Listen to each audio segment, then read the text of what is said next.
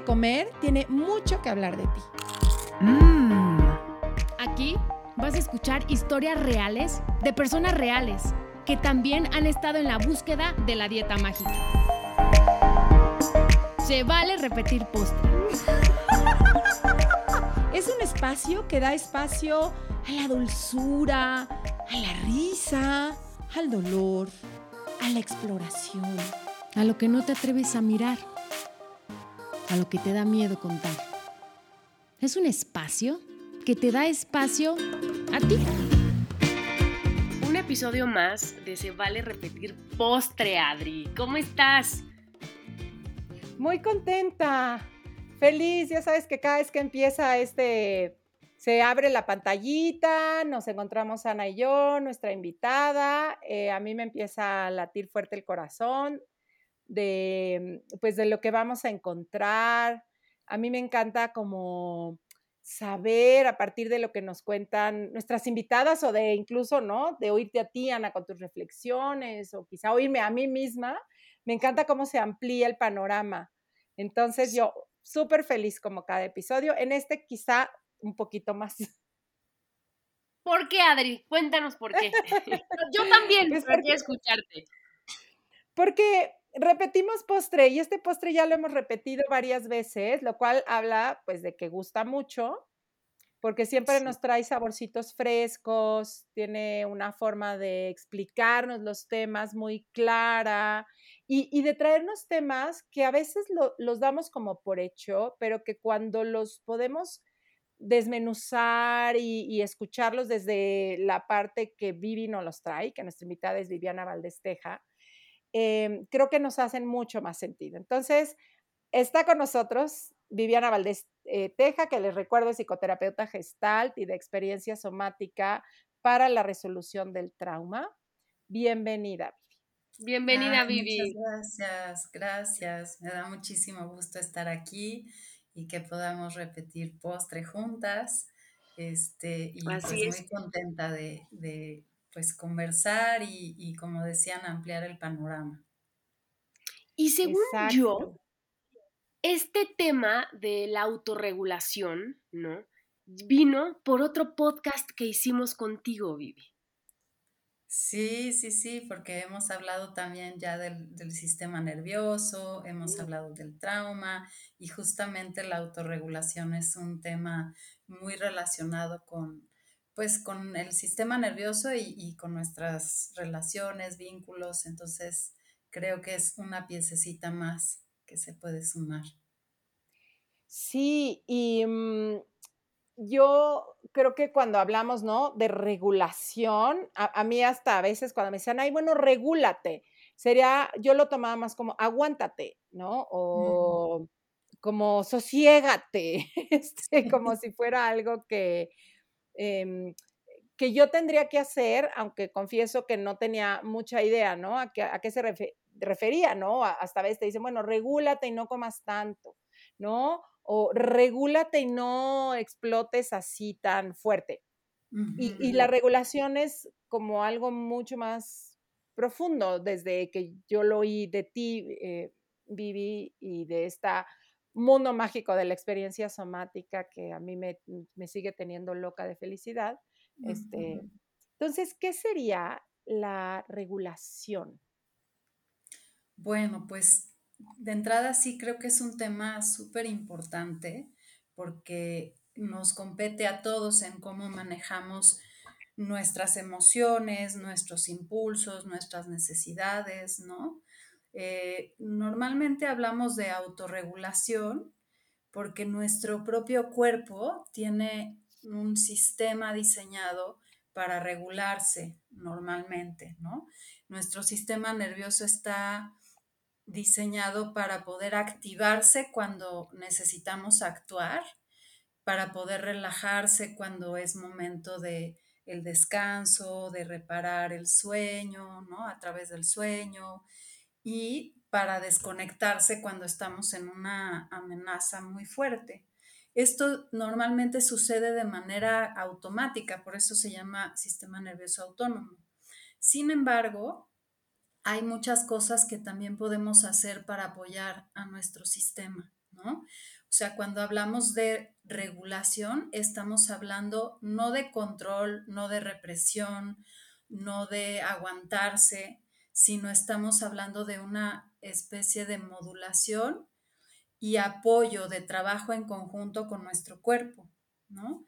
Entonces, este, creo que algo importante que decir para hablar de la autorregulación es que antes de podernos autorregular, primero vino la corregulación, es decir, nuestro sistema nervioso no estaba completamente terminado de moldear cuando nacemos.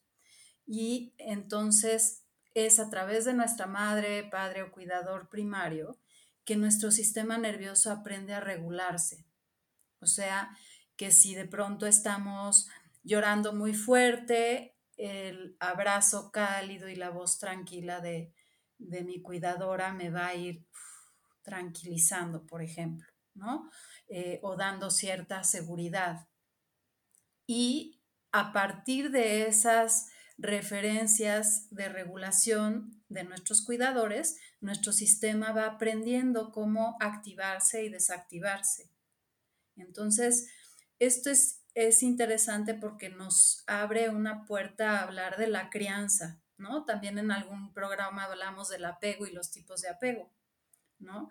Entonces, eh, esto nos habla de la crianza y a veces sucede que los papás o mamás empiezan a preocuparse y decir, China, entonces yo como he ayudado o no ayudado a regular a mi hijo, entonces tengo que estar todo el tiempo en estado zen para que ellos estén bien. Y no se trata de eso, o sea, se trata de poder entrar y salir de la activación, ¿no? Oye, eso me llama la atención porque sí, hasta ahorita que lo dices, yo pensaría así como, como una persona regulada, una persona que está, exacto, en estado zen como que, ah, no le impacta nada, eh, todo lo puede controlar y manejar de forma muy tranquila y pues parece que eso no es tal cual está regulado. Sí, no, para nada, o sea, porque vamos a, estamos diseñados para reaccionar, a veces con enojo, a veces con miedo, a veces sin saber qué hacer, ¿no? Y esas eh, respuestas ni las podemos ni queremos evitarlas, pero sí queremos aprender a escucharlas y a manejarlas, ¿no? Entonces, si de pronto a lo mejor estoy con mi hijo que está haciendo un berrinchazo y yo ya estoy perdiendo la paciencia, me estoy enojando mucho, puedo a lo mejor retirarme un momento para descargar esa sensación de desesperación, ¿no? Este, vamos a hablar al ratito de qué formas podemos hacerlo y regresar y entonces poder ser más clara, contundente con el, niño sin que se abrume y se sienta paralizado, ¿no? O se sienta eh, amenazado. O sea, que no sería no enojarte, o sea, no es como, es que no te enojes, no, es, pues si viene el enojo, ¿de qué forma lo puedo eh, descargar y gestionar para que entonces en mi relación con el otro eh, no, no llegue con la explosión, ¿no? Sino que pueda yo hacer algo. Sí, hay una parte en ese sentido de podernos responsabilizar de nuestras emociones y de nuestras respuestas emocionales, ¿no?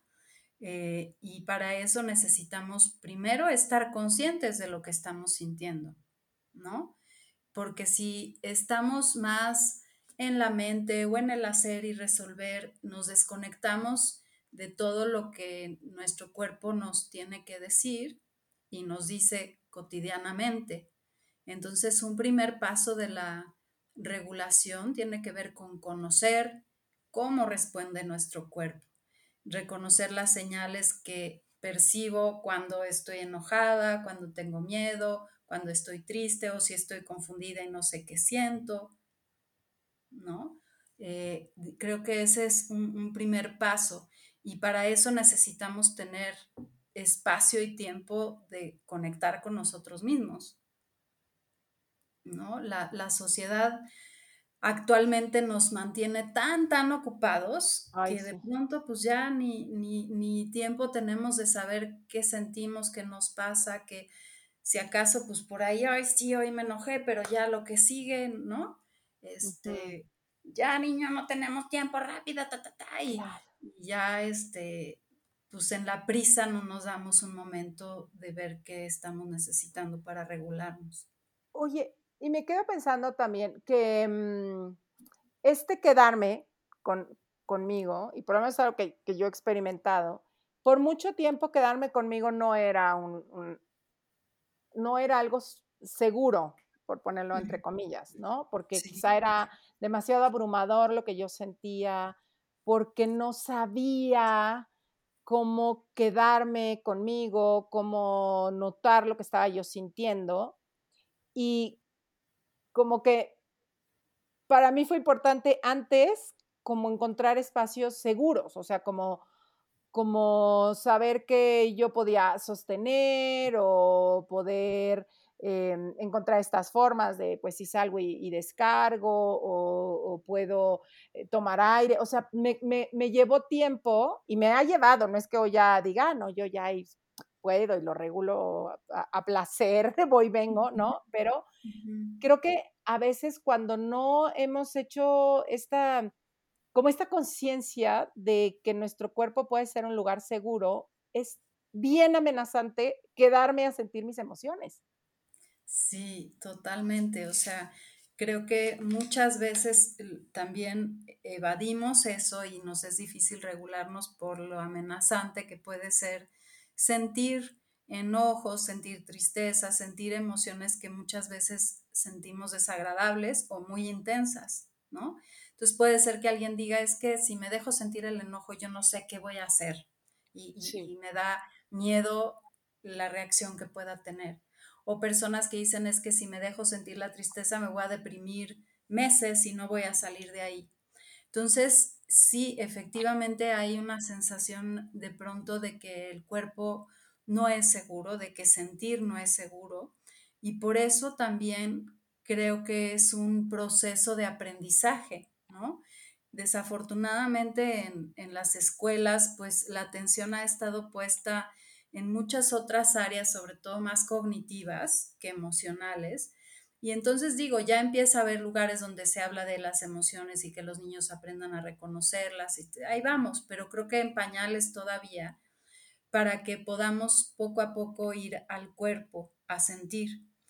En ese sentido, también es importante poder sentir a lo mejor primero cosas agradables para que el cuerpo vaya siendo un lugar seguro, como dices, ah, mira, ver este atardecer me hace sentir que el pecho se expande, que estoy más conectada o me hace sentir agradecimiento. Y entonces a partir de las sensaciones o emociones más agradables, puedo empezar a conectar poquito a poquito para luego conectar o quedarme un poquito con las sensaciones o emociones desagradables o intensas, ¿no? Pero efectivamente creo que es parte de, un, de un problema que a veces nos da miedo bajar al cuerpo. Claro, y, no sé, yo antes, ¿no? En, las terapias o en los talleres, ¿no? Que de pronto era de, bueno, este, ¿qué estás sintiendo? O así. Y de veras a veces me quedan con cara de Juat. Este, he aprendido mucho a decirle, bueno, cuando yo te digo esto que te pasa, este, ¿no? Te, te, quedas con cara, te, te asustas y, y, no sabes las respuestas que he encontrado de algo que yo daba por hecho, de pues siente, ¿no? Este, a ver, ¿qué está, qué estás sintiendo? Y de veras, sobre todo una chavita que no se me quedó y me dijo, es que me aterra cada vez que me dices eso porque no tengo idea qué hacer. No tengo idea, no tengo idea cuando me lo dices. y, y, como que de ahí me fue cayendo esta conciencia de, oye, no es, no es un camino tan conocido ir a sentir. ¿no? Em Definitivamente, o sea, una reflexión que yo hacía en un texto eh, que escribí hace tiempo era que, que paradójico que somos seres sensibles y tenemos que aprender a sentir, ¿no? Es como, ¿por qué tendríamos que aprender a sentir? Pero pues efectivamente nuestra cultura y todo no, no nos ha, por un lado, dado las herramientas y nos ha sacado de nuestro entorno, digamos, más natural para poder sentir. Entonces, cuando a alguien le preguntas qué sientes, pues muchas veces te contestan un concepto, Claro. ¿No? Ah, siento bien o siento mal en lo más básico, o siento algo de enojo, o siento algo raro, pero por eso parte del, proceso de autorregulación para aprender es conocer el lenguaje del cuerpo. El lenguaje del cuerpo, por un lado, incluye sensaciones, emociones y pensamientos, pero las sensaciones y las emociones son muy importantes y se le ha dado mucha más prioridad a los pensamientos. ¿Cuál sería la, la distinción entre la sensación y la emoción. Y el sentimiento, porque luego los hasta confundimos, ¿no? Como digo. Exactamente. Sí, son distintos. Podríamos decir, si, si usamos una metáfora, que las sensaciones son como las letras del abecedario. Las emociones son como las palabras y los sentimientos ya son como oraciones o frases. Entonces, las sensaciones son la información más cruda de la experiencia que surge en el cuerpo y no son muy abstractas. De alguna manera podemos tener eh, sensaciones agradables o desagradables, pero por ejemplo son como el sentirme apretado, sentirme tenso, sentirme expandido, sentir calor o frío, ¿no? Este, hay muchos tipos de sensaciones que poco a poco se empiezan a, aprender, a identificar. A veces se usan metáforas. Tengo la sensación de un nudo muy grande en la garganta o de una barra de metal que está como oprimiendo el pecho, ¿no? Esas serían las sensaciones. Las emociones, pues son ya más, em, un poquito más complejas, son una respuesta a estímulos del entorno y se habla de cinco emociones básicas, aunque a mí me parece importante integrar una tercera, que son, algunos en, en Gestalt al menos la llaman la matea, que es el miedo, el afecto, la tristeza, el enojo y la alegría. Sin embargo, Darwin incluye también el desagrado y es bien importante también integrar y considerar el desagrado porque tiene que ver con todo aquello que no me gusta o que me hace sentir cierto rechazo. Incluso luego en estados extremos se puede convertir en repulsión o en asco, ¿no? Eh, y estas emociones pues nos dan información sobre necesidades y sobre cosas que están pasando en el entorno. Entonces puede ser que si siento enojo, me está indicando que quizás necesito poner un límite, o si siento tristeza, quizás me está invitando a ir hacia adentro o a acercarme con alguien más para sentirme más cerquita, ¿no? o el miedo me está invitando a protegerme. Entonces, esas serían las, las emociones.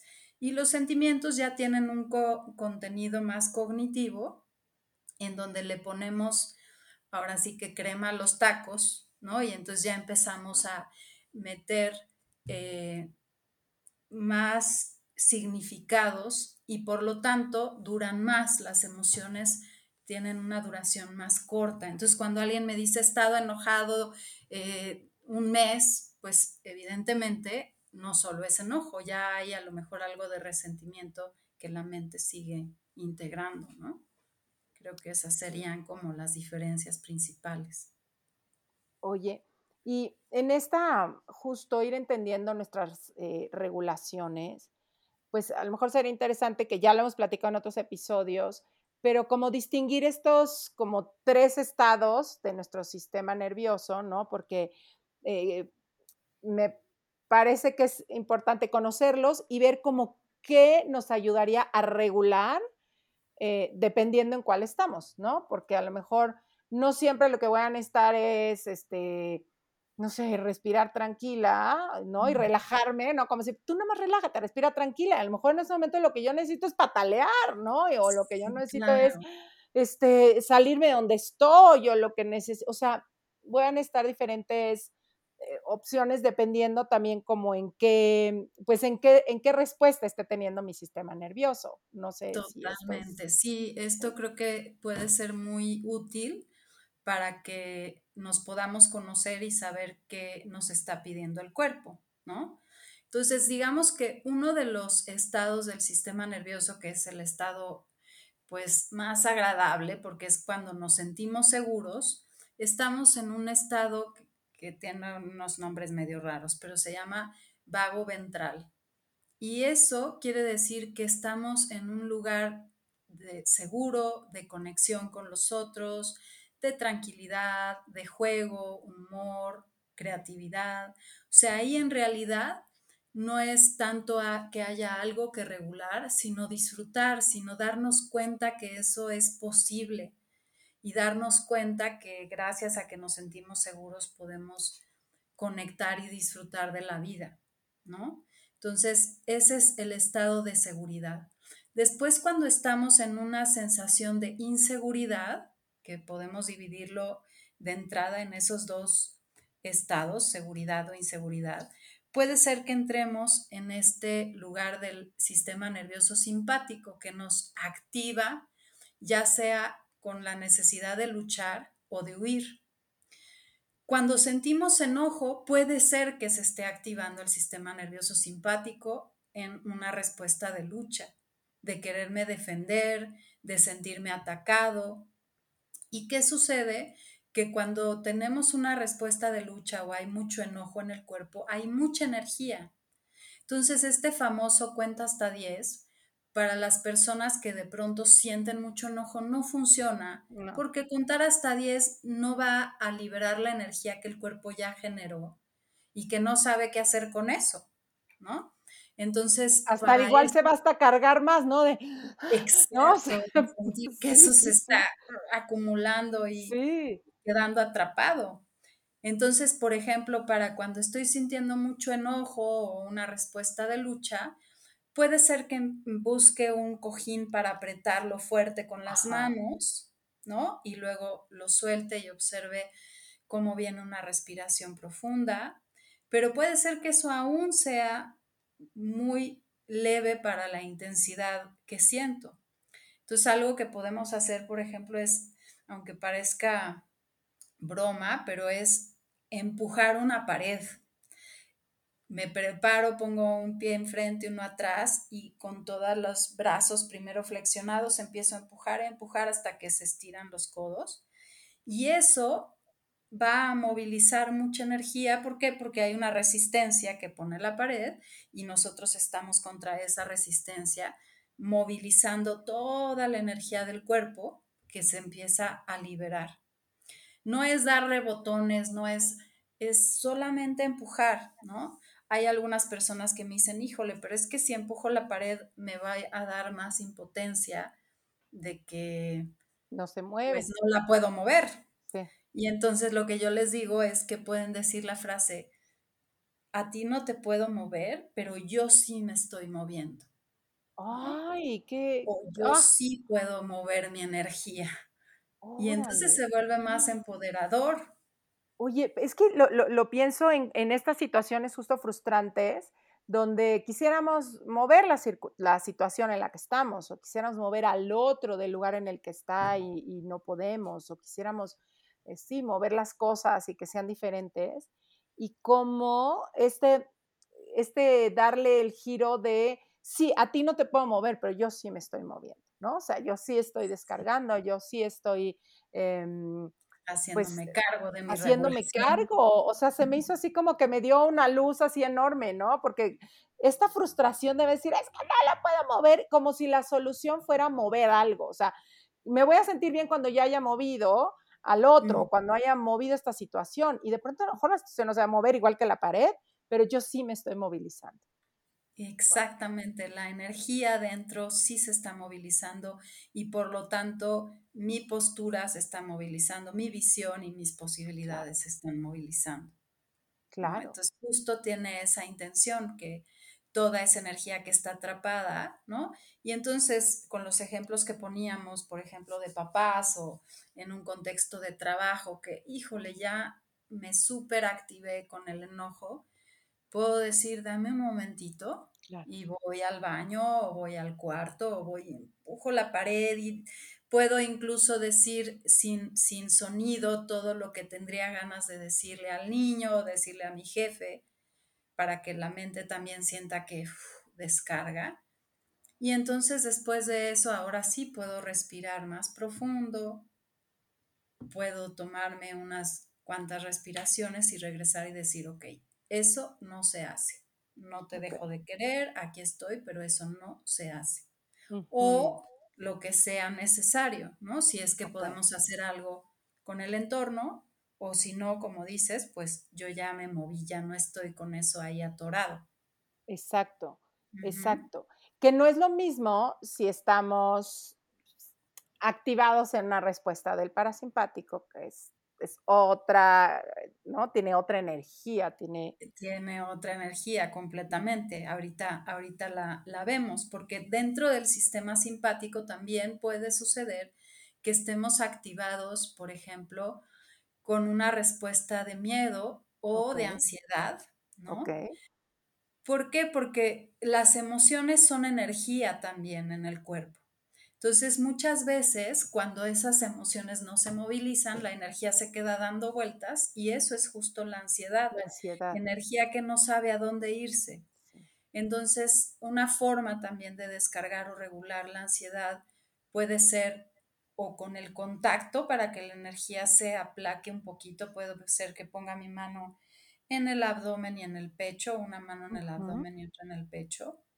O puede ser que haya mucha energía concentrada en el torso y entonces lo que haga sea, por ejemplo, estirar las piernas fuerte y apretar, apretar, apretar y luego soltar para que la energía pueda bajar hacia las piernas y no se sienta tan acumulada, ¿no? Ok, ok. Entonces, eso puede ayudar para, para la ansiedad. Y cuando hay una situación de miedo, por ejemplo, vamos a imaginar, puede ser miedo, puede ser este, las ganas de no querer estar en algún lugar, ¿no? Es decir, híjole, no quisiera estar aquí, quisiera ya irme y todavía no me puedo ir.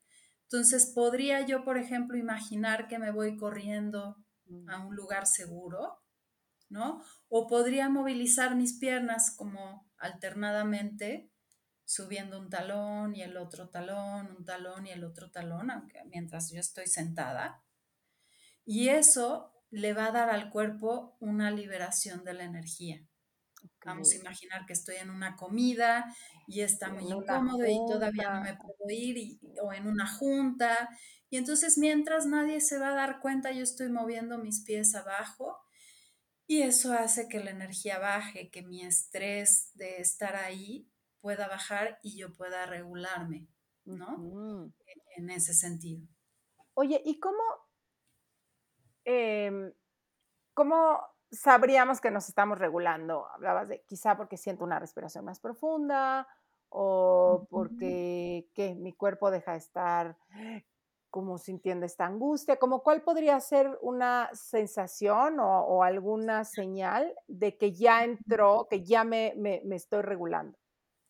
Bueno, una primera muy importante, ya la mencionaste, es sentir que viene una respiración profunda, espontánea. Espontánea. No se trata de inhalar y exhalar, inhalar y exhalar voluntariamente porque estamos trabajando con una parte del sistema nervioso que es autónoma. Eso quiere decir que nosotros no la controlamos. Entonces, cuando de pronto termino de apretar el cojín, por ejemplo, y, y viene una respiración profunda, sin que yo la busque como una especie de suspiro o una respiración más, más larga, entonces ya me doy cuenta que empezó a haber un proceso de regulación que el sistema nervioso simpático está pudiendo entrar a desactivar, ¿no? Todas las señales de alerta que se habían activado. Otra cosa que puedo notar es que va a bajar la intensidad de la emoción que yo tenía. Ok. Y otra cosa muy importante es que nuestra visión de las cosas también va a cambiar. Sí. ¿No? La historia que nos contamos va a cambiar. ¿Por qué? Porque si mi estado fisiológico es un estado de inseguridad y de amenaza, pues lo que yo me voy a contar es que estoy en peligro, es que me quieren este, pasarse de lanza conmigo, es que me quieren ver la cara o es que no me respetan, etc. Pero si yo empiezo a regularme y empiezo a entrar en un estado de seguridad, puedo ver las cosas desde otro ángulo y decir, bueno, mi jefe trae sus temas, ok, ya veré qué quiero hacer con eso, pero no es necesariamente personal, por ejemplo. ¿No?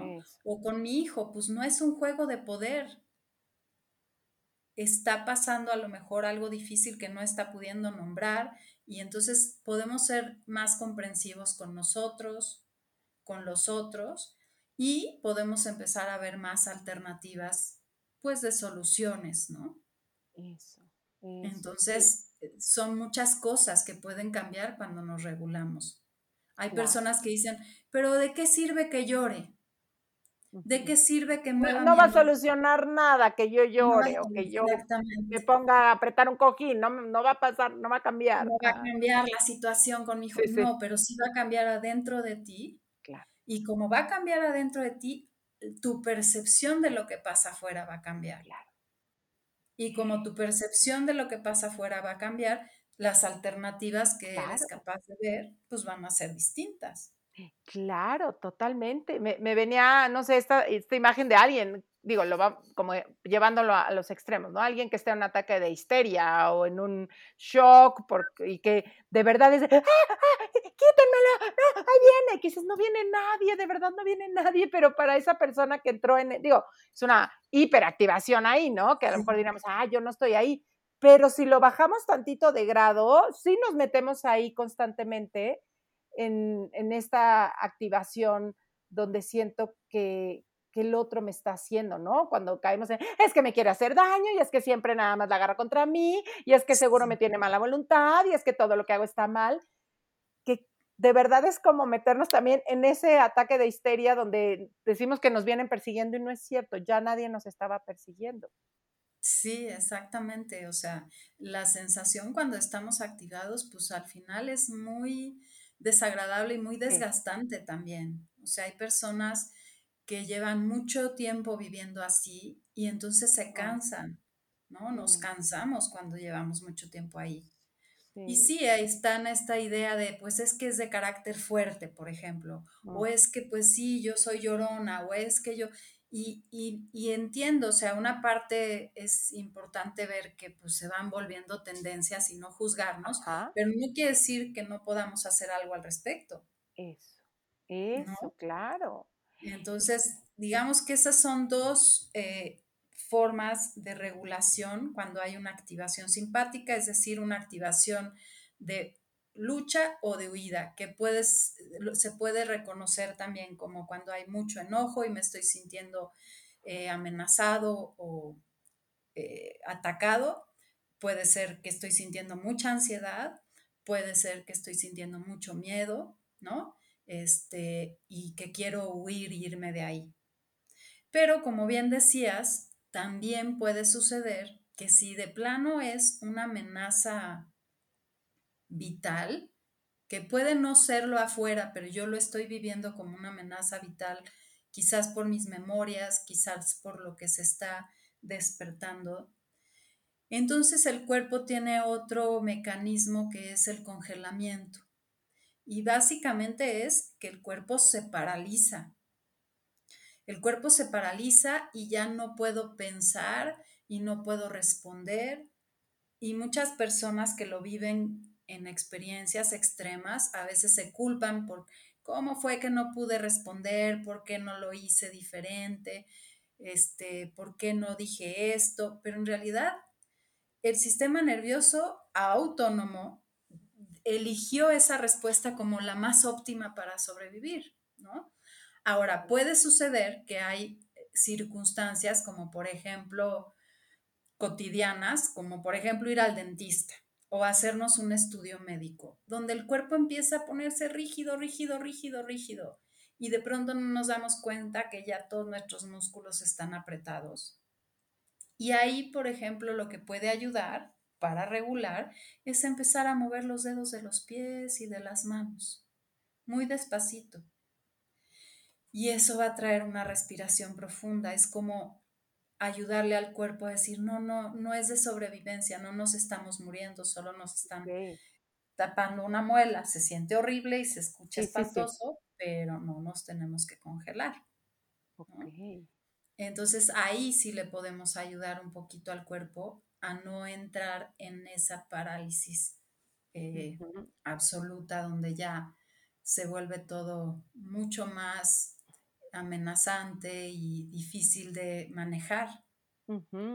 Oye, y, personas que ya viven en este congelamiento, en esta desconexión, que incluso te dicen, no, yo ya, ¿para qué me muevo? Este, pues ya no tiene caso, y entonces empiezan a aislarse y empiezan a pues, incluso ya no moverse mucho físicamente, todo me cansa. Este, mm, hay como que puede ir ayudando justo a recuperar pues esta, esta sensación de que moverme quizá o salir al mundo pueda ser un lugar seguro. Em, como qué podría ayudar desde ahí. Pues mira, yo pensaría en dos cosas es una situación compleja cuando ya es un estado crónico, cuando ya las personas llevan mucho tiempo ahí, porque a veces caemos con la mejor intención, pero en decir échale ganas, ¿no? Este, sal a correr cuando no tiene ni dos centímetros de energía para hacer nada, ¿no? Entonces, por un lado, hay una parte que sí creo que se requiere como un apoyo específico, terapéutico, para poder ser acompañado en el proceso de ir saliendo de ahí, ¿no? Pero cosas que de manera individual pueden ayudar son lo que Deb Dana, que es una terapeuta que trabaja justo con la teoría polivagal del sistema nervioso, dice destellos, que son pequeñas chispitas de cosas que nos hacen sentir bien. Y entonces puede ser que de pronto me ponga una música que me gusta y sienta que a lo mejor alguito brilló un poquito más. O que me comí algo que fue rico y entonces lo estoy saboreando un poquito. Los llama destellos porque son pequeñitos, pero poco a poco de uno y otro y otro destello empieza a haber un poco más de luz en ese lugar. ¿no? Sin embargo, salir de ahí solitos muchas veces no es fácil. Hay personas que como que se meten en esta idea de no, no, pero yo tengo que poder solo, pero no voy a pedir ayuda, pero este, no puede ser que esté así. Pues a veces no es una cuestión de nuevo voluntaria. De voluntad, ajá. Y la regulación o la autorregulación más bien tiene que ser una corregulación. Una corregulación. necesito de otro sistema nervioso que me ayude a empezar a llamar a mi sistema nervioso para venir para subir, digamos, de, en esta escalera del sistema nervioso que de verdad igual la representa en una escalera donde lo más arriba es esta sensación agradable del vago ventral, luego vamos bajando hacia el simpático en la activación de lucha o de huida y hasta abajo tenemos el vago dorsal que nos apaga y nos desconecta, ¿no? Exacto. Entonces, sí. Fíjate que yo, una de mis pues inercias quizá, es justo cuando estoy aquí abajo de la escalera, como con poca energía y cuando tengo este, que yo ya reconozco este congelamiento, como que mi, inercia es aislarme todavía más. Y, mm. Mm, y, me doy cuenta que me llevo a este aislamiento, donde aparte empiezo a como a rumear, a menos, como a ver todo más oscuro, porque yo solita quiero rebotar las ideas, pero la verdad ya no me alcanzan porque estoy como en una cuevita, entonces ya todo suena como eco que nada más da vueltas y te regresa y no sabes ni por dónde. y, y como que algo que me digo cuando estoy ahí es sal, por favor, sal, encuentra un lugar donde salir, aunque sea avísale a alguien que estás acá adentro. y a mí me ayuda, que es una corregulación, o sea, es poder como mandar ahí por lo menos un aviso, una lucecita de aquí estoy. Y es hablarle a una amiga, sobre todo como sea quien, hoy puedo saber como a quién le puedo ir a mandar esos mensajes de, oye, estoy así, no necesito que me saques, no necesito consejos, nada más necesito que sepas que estoy aquí. Y no sé a mí cómo me ha ayudado como a sal, no de inmediatamente ni a, ah, sí, pues entonces te saco de allí, vámonos de fiesta, no, no, no, no, no te metas ahí, ey, ey, ey, va. no, no, no. Es saber que estoy ahí y que puede haber alguien afuera que sabe dónde estoy. Eso a mí ya me ha hecho como una gran diferencia que luego me permite a mí solita irme a asomar a la ventana y decir, ay, ¿no? ¿Será que puedo salir? Y, y se me hace como súper lindo porque ahí es donde la corregulación eh, juega un papel que a mí se me hace tan lindo, ¿no? Que a veces nos olvida que está el otro, o que está lo otro, ¿no? Que está el cielo, que está el aire, que está una taza de, té caliente, que está un bañito rico, que está ah, una, mm, no sé, unos niños jugando allá afuera, que está mi mascota, que está la conversación de alguien que me pueda resultar interesante, o que está el otro. Hay veces que digo, pero es que no, ahorita no me quiero ni acercar a nadie. Bueno, póntele junto, no le tienes que platicar, pero la importancia de la autorregulación y estas como herramientas que hoy nos, nos compartes, y que también está la corregulación, también está el otro. Totalmente, o sea, la corregulación es la base, de ahí, de ahí venimos. Y somos mamíferos y somos seres que necesitamos de los otros para regularnos.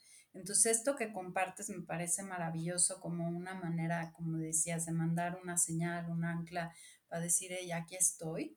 Y hay otra cosa que también en ese sentido es, muy bella, que es la naturaleza. La naturaleza también regula nuestro sistema nervioso. Podríamos decir que es otra forma de corregulación. Hay otro autor que trabaja con temas de trauma colectivo, eh, que habla de cómo el sistema nervioso de la Tierra, ¿no?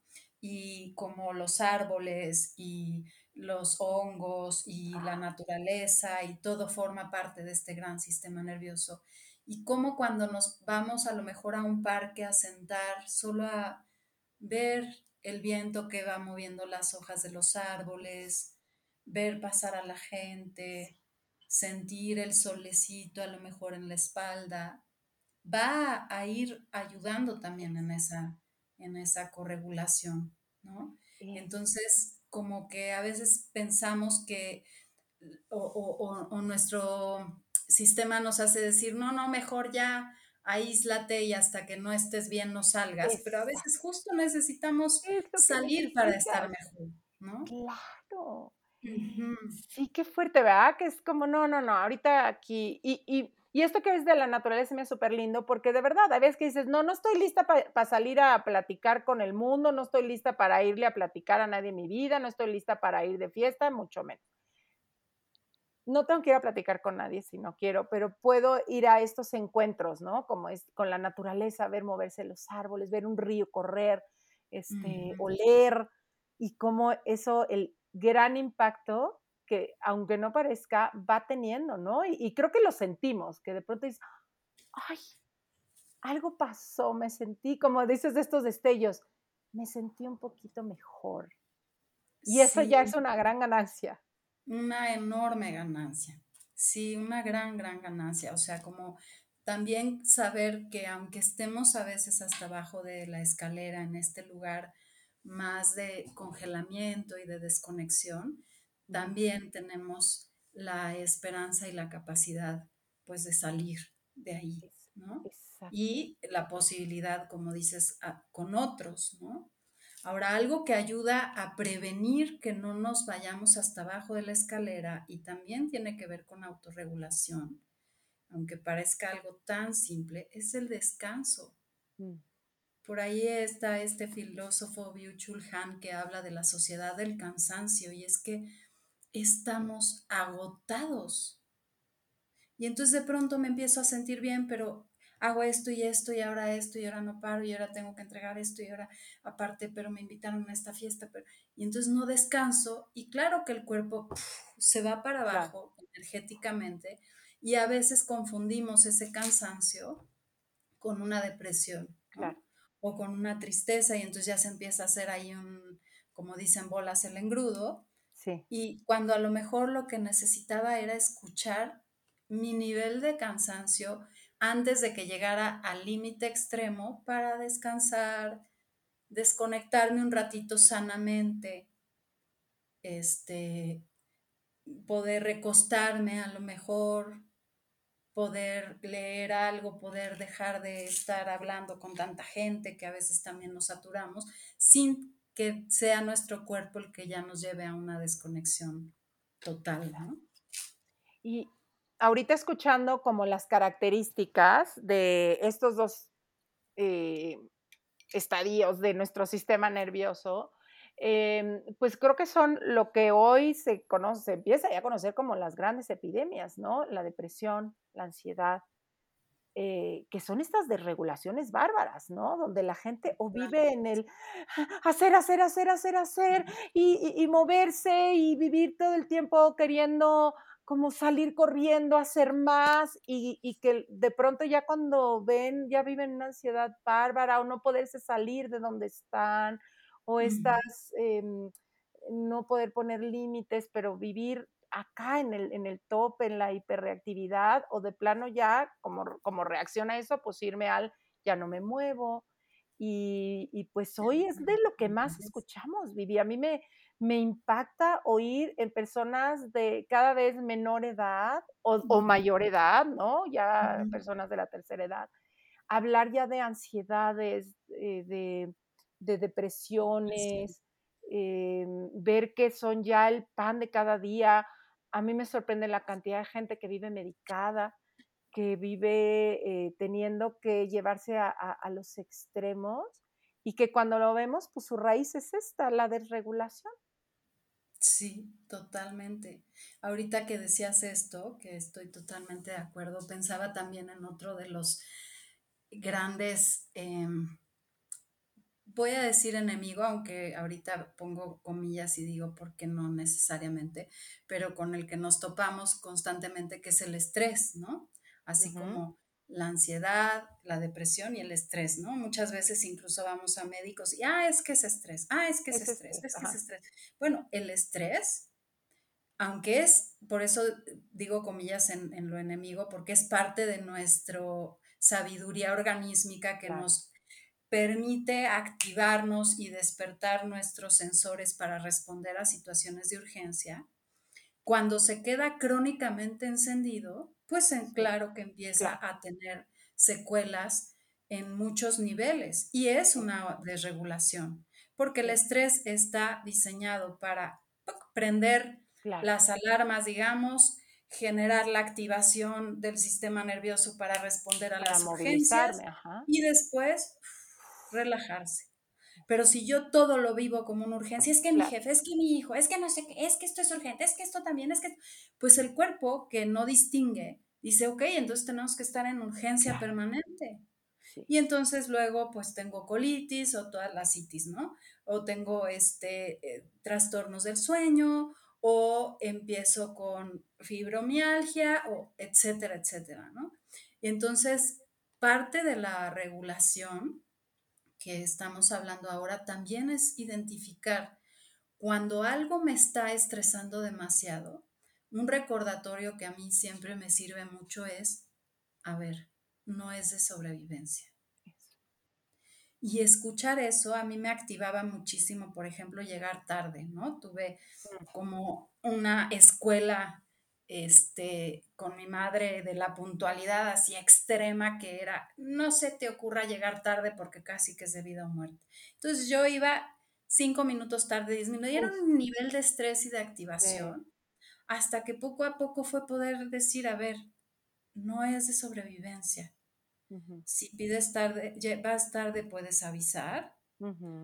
Ahora tenemos la posibilidad de, de oye, aquí estoy, mensajito de voz y voy tarde podemos reponer, podemos pedir disculpas, muchísimas cosas, pero no nos vamos a morir de eso. Exacto. Entonces, a veces un mecanismo de regulación que también recomiendo es este recordatorio de que no es de sobrevivencia. Y el cuerpo inmediatamente respira. Es como si le pudiéramos poner jerarquías a, las cosas que realmente requieren todo ese desgaste físico y fisiológico y cuáles no. Exacto. Sí. Y agradecer a la respuesta estrés. Yo me acuerdo hace poco que mis limpiadores no sirven o estaban, no, no, no, no quitaban la lluvia, la verdad. Me tocó un aguacero, yo venía de Santa Fe, los puentes, este, como, como muy, muy estresante. Eh, y yo vi, o sea, todo mi sistema se activó, iba hipervigilante de como ver qué otros eh, indicadores yo tenía y entonces era ver un poquito la rayita aquí para que no me pasara el carril de junto, como que empecé a descubrir qué nuevas formas de, de, de, de indicadores tenía y agradecí a mi sistema simpático que estuviera tan activado, que me mandara tanta energía porque es lo que yo necesitaba. Yo en ese momento no necesitaba decir, relájate, no pasa nada, aquí la llevamos tranquila. No, necesitaba esta energía para de verdad ir hiper atenta porque la situación era riesgosa, entre comillas, porque yo no veía nada. Y ya cuando llegué a mi casa y poderme decir, ya pasó, ya llegamos, estamos a salvo, gracias energía de estrés que te activaste tanto, te necesité, ya no. ¿No? Y como me di chance de llegar, de darme cuenta que ya estaba salvo, ¿no? De descargar quizá un poquito. Entonces, como también se le echó el, el, el, malo del cuento, ¿no? El estrés. Y decir, no, esa energía la necesitamos. Exactamente. ¿No? Pero para situaciones particulares como la que tú estás describiendo, ¿no? Por eso decía comillas en el enemigo, porque en realidad pues es una parte fundamental de nuestra experiencia, humana y animal para responder a las urgencias, pero no todo es urgente, ¿no? Ahora todo nos han hecho pensar, sobre todo en el mundo laboral, que todo es urgente, ¿no? Todo, todo es para ayer. Pues, todo es para ayer y pues claro que entonces, ¿no? Y, y ahorita también que, que mencionabas esto, me quedé pensando en que creo que también sería interesante hacer una distinción entre los mecanismos de regulación y los mecanismos de compensación. Ok, cuéntame. Porque puede haber personas que sientan que baja la ansiedad, por ejemplo, cuando comen mucho. Ah, ah siento ansiedad, ya comí y ya bajó la ah, ansiedad. Ah, ¿no? O, ah, ya me puse a hacer 10.000 horas de ejercicio y ya bajó la ansiedad. O ya me fui de compras y entonces ya no estoy tan enojada porque ya me fui de compras. Entonces, eso no es una autorregulación, eso es que la atención se desvía y la energía también se desvía para ciclarse en otro lado, pero no mm. está resolviendo lo que el cuerpo necesitaba. Entonces, sí hay un cierto alivio porque la atención se movió a otro lado, porque vino una compensación a lo mejor agradable, y me distrajo de lo que estaba sintiendo, pero no quiere decir que la energía se liberó, ni quiere decir que escuché a mi sistema para ver qué necesitaba. Entonces, a veces distraernos puede ayudar, pero no necesariamente es un mecanismo de autorregulación. Oye, y lo veo, este, y creo que lo mencionas, ves, te digo, no nos para la boca.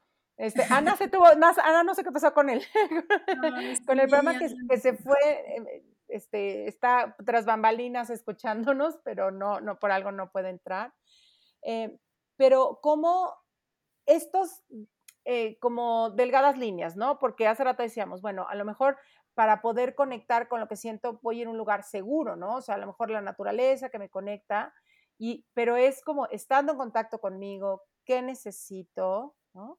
A mm, me voy a hacer hiking dos horas para distraerme. O sea, ¿cómo, cómo de veras son delgadas líneas? Que aquí entonces la diferencia sería, Vivi, como estar en mucho más en contacto con eh, qué necesito o cuál, cuál, cuál podrías tú ver como algo que nos ayude a irnos hacia la regulación y no a la compensación. Creo que tal cual, eh, por un lado, escuchar el cuerpo, que significa identificar qué siento, o sea, qué sensación hay. Y cuando estoy identificando qué sensación hay, entonces puedo preguntarme qué necesito, qué me ayudaría con esta sensación. Movimiento, conexión, contacto, pero necesito darme un poco de tiempo. Entonces, sí, un tema es qué necesito ahora. Cada vez puede ser una respuesta diferente.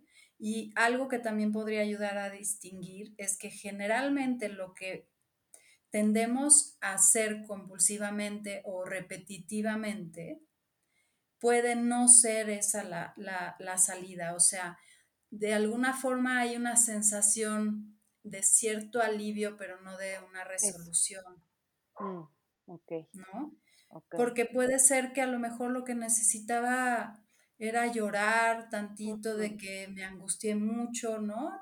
De la lluvia, por decir, ahora que ponías ese ejemplo, o darme un momento de, ah, sí, necesito ir con calma, decirme que no es de sobrevivencia, como que tener clara la necesidad y no el satisfactor.